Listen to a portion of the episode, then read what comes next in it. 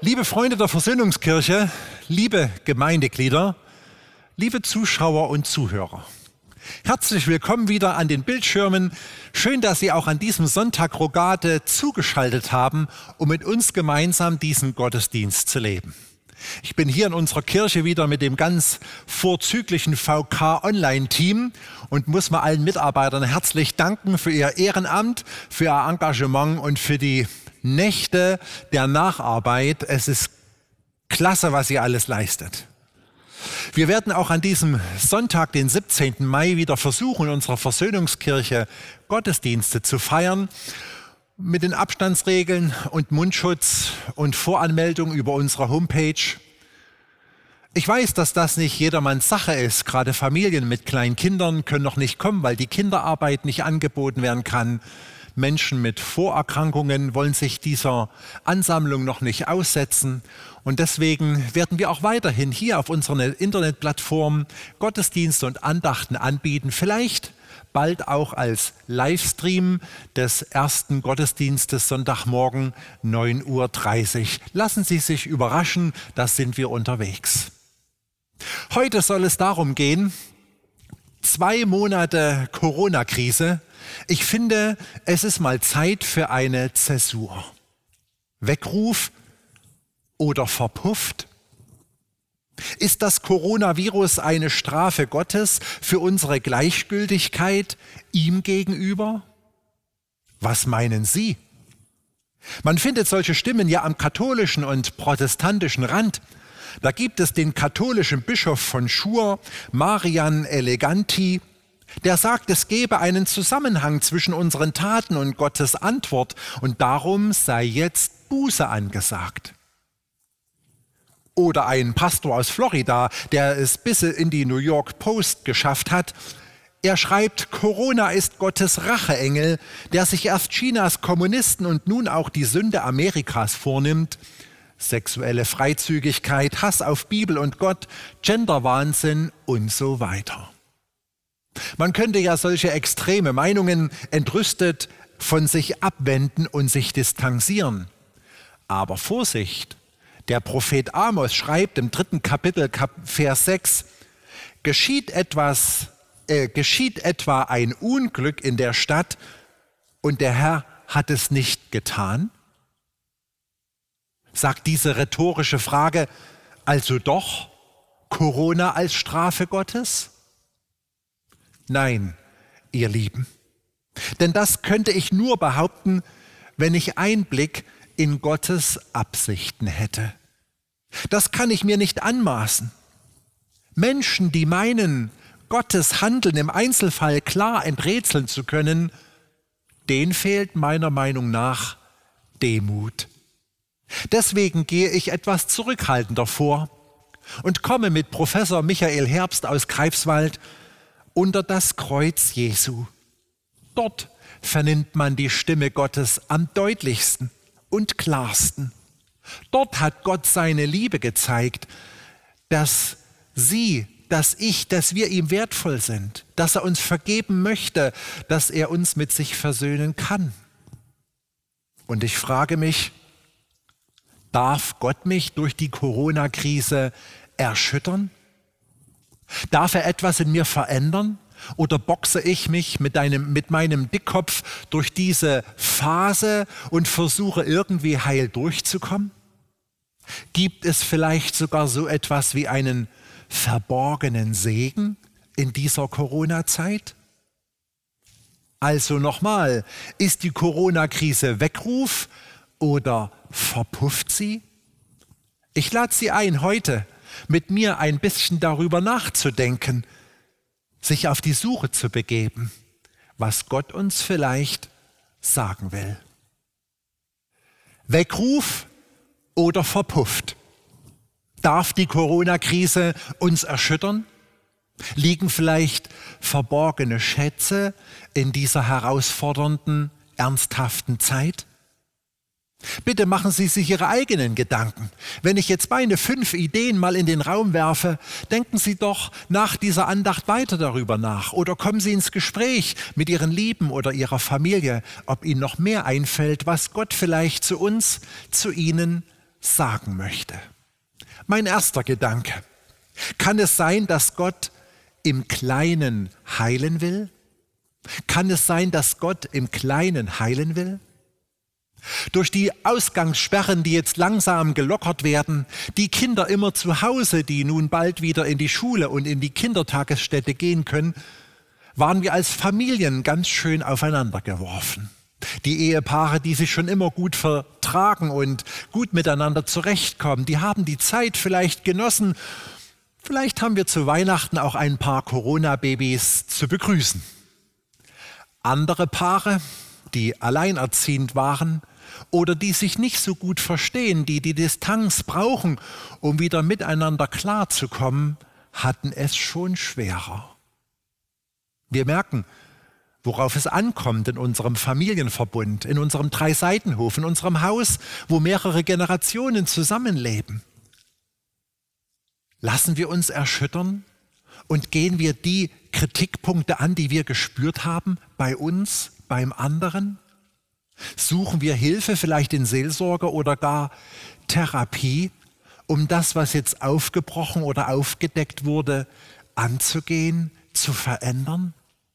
Kann es sein, dass Gott möchte, dass da im Kleinen sich was verändert und heil wird und dass es nicht bleibt, wie es ist? Dass durch die Corona-Krise Dinge aufgedeckt werden, die bearbeitet werden möchten und die Gott heilen will, wo er uns verändern darf? Denken Sie daran, dass Sie immer bei sich selber anfangen und nicht mit den Finger auf andere Menschen zeigen.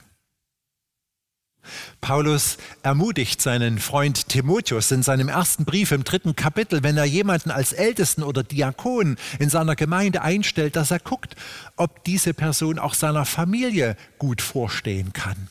Denn wenn er zu Hause als Ehemann oder Ehefrau, Vater und Mutter seinen Mann, seine Frau steht, dann kann man ihm auch in der Gemeinde eine Aufgabe übertragen. Also es kommt zuerst auf das Kleine an bevor man auf die Bühne tritt. Es ist leichter, ein guter Pfarrer zu sein, als ein guter Ehemann und Vater. In der Gemeinde kann ich Schauspielern und einen Schein von mir geben. Meine Frau, meine Familie weiß, wozu ich wirklich tauge.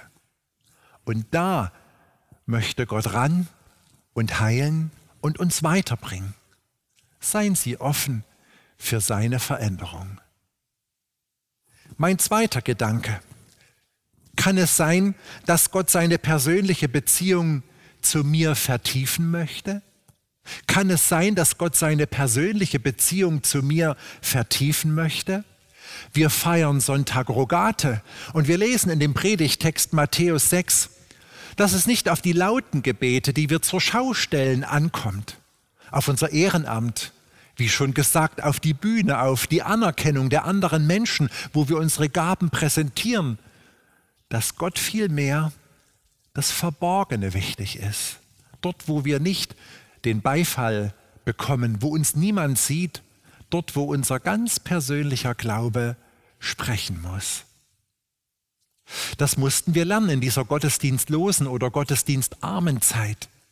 Bibel lesen für uns, beten für uns, ohne dass andere dabei waren.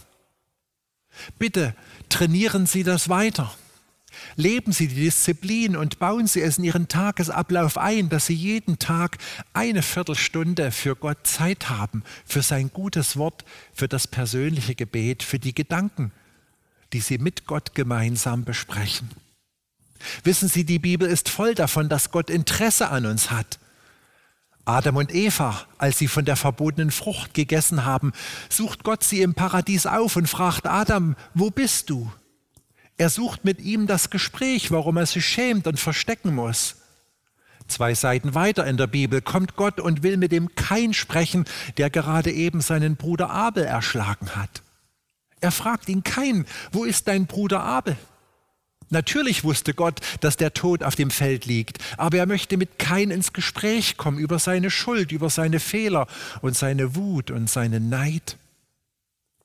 In dem Gleichnis der verlorenen Söhne, Lukas 15, lesen wir, wie der Vater hinausgeht und Ausschau hält, den Jüngeren wiederempfängt, als er nach Hause kommt.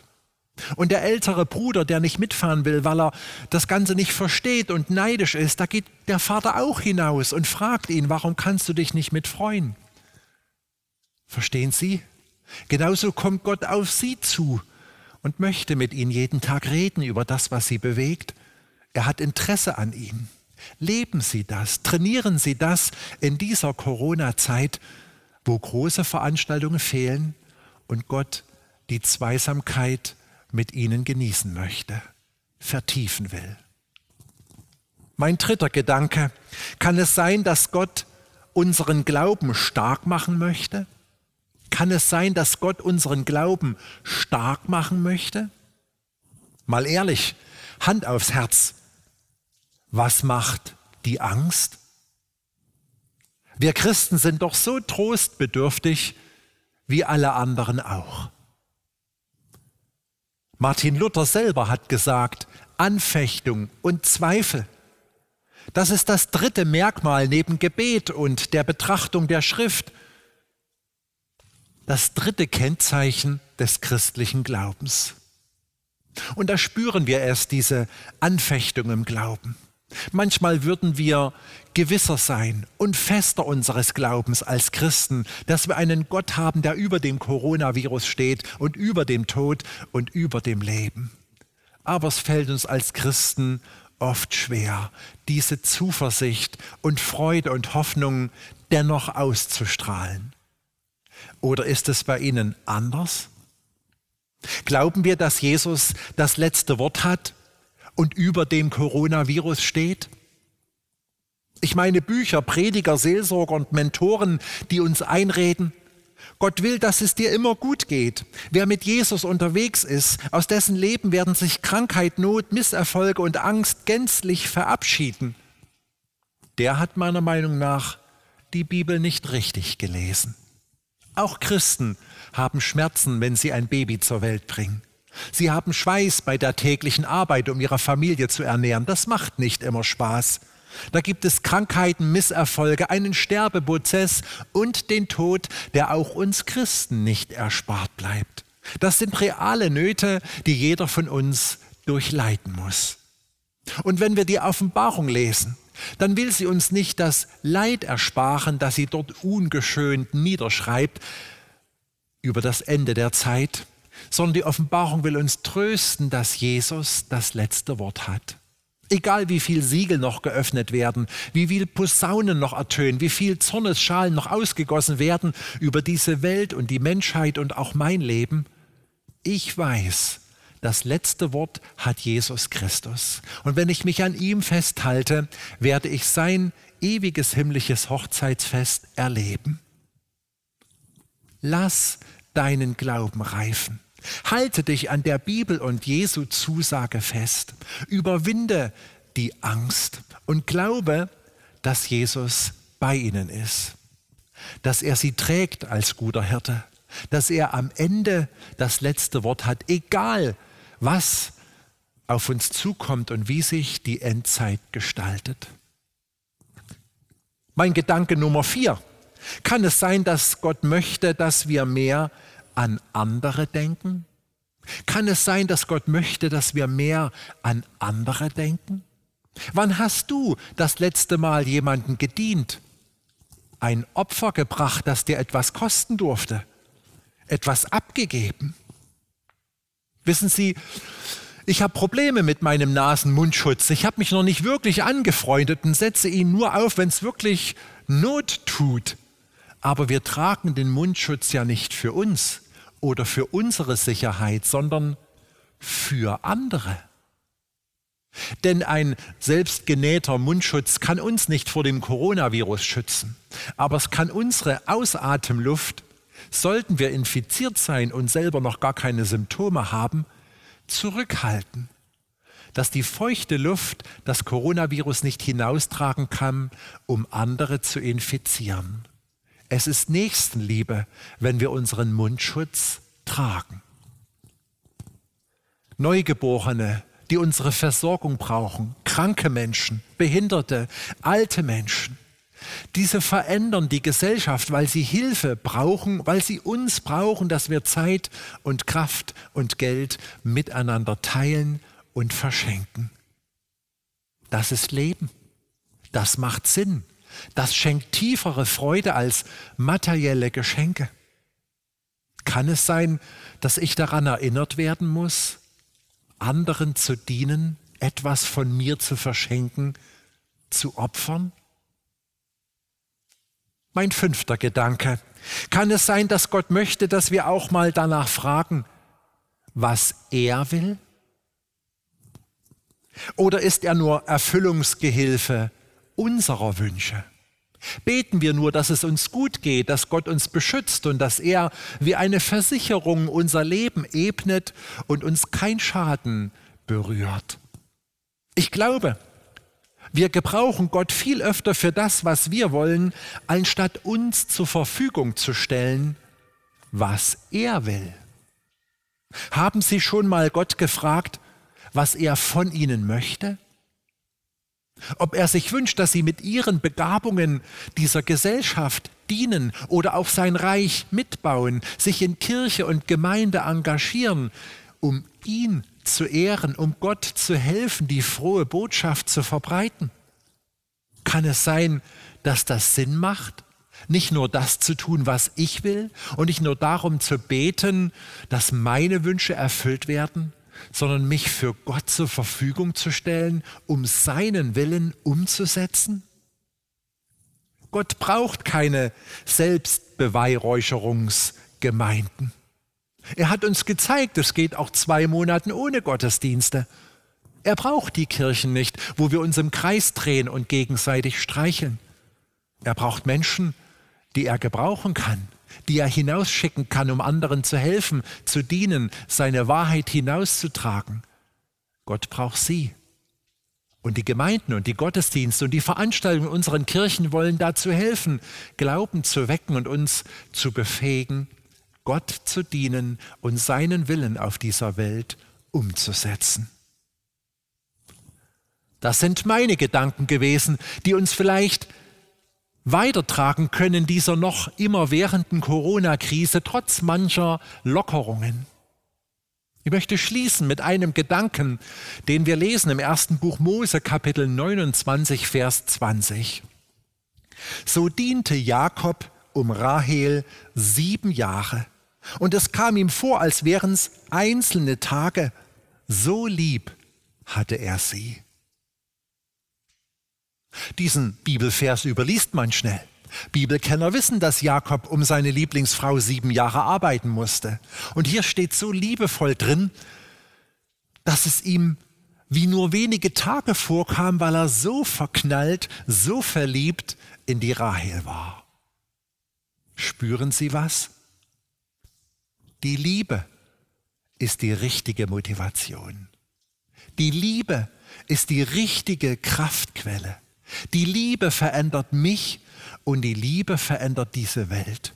Trotz Krise, trotz Beschränkungen, trotz finanzieller Sorgen vielleicht, trotz Angesicht des Todes. Die Liebe verändert. Und Johannes hat in seinem ersten Brief geschrieben, Kapitel 4, Vers 19, lasst uns lieben, denn Gott hat uns zuerst geliebt. Wenn wir uns alle miteinander von Gott lieben lassen, dann wird diese Corona-Krise uns erschüttern und verändern. Und die Liebe wird uns die Kraft geben, uns selber ein Stück nachzujustieren und daraus zu lernen. Das, was Gott einem jeden von uns sagen will. Amen. Ich lade Sie ein, mit mir gemeinsam zu beten, mit Worten von Dietrich Bonhoeffer, der mit 39 Lebensjahren im Konzentrationslager hingerichtet wurde.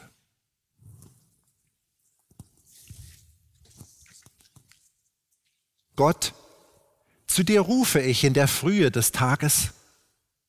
Hilf mir beten und meine Gedanken sammeln zu dir. Ich kann es nicht allein. In mir ist es finster, aber bei dir ist das Licht. Ich bin einsam, aber du verlässt mich nicht. Ich bin kleinmütig, aber bei dir ist Hilfe. Ich bin unruhig, aber bei dir ist der Friede. In mir ist Bitterkeit, aber bei dir ist die Geduld. Ich verstehe deine Wege nicht, aber du weißt den Weg für mich. Vater im Himmel, Lob und Dank sei dir für die Ruhe der Nacht. Lob und Dank sei dir für den neuen Tag. Lob und Dank sei dir für alle deine Güte und Treue in meinem vergangenen Leben. Du hast mir viel Gutes erwiesen. Lass mich nun auch das Schwere aus deiner Hand hinnehmen. Du wirst mir nicht mehr auferlegen, als ich tragen kann. Du lässt deinen Kindern alle Dinge zum Besten dienen. Amen. Musik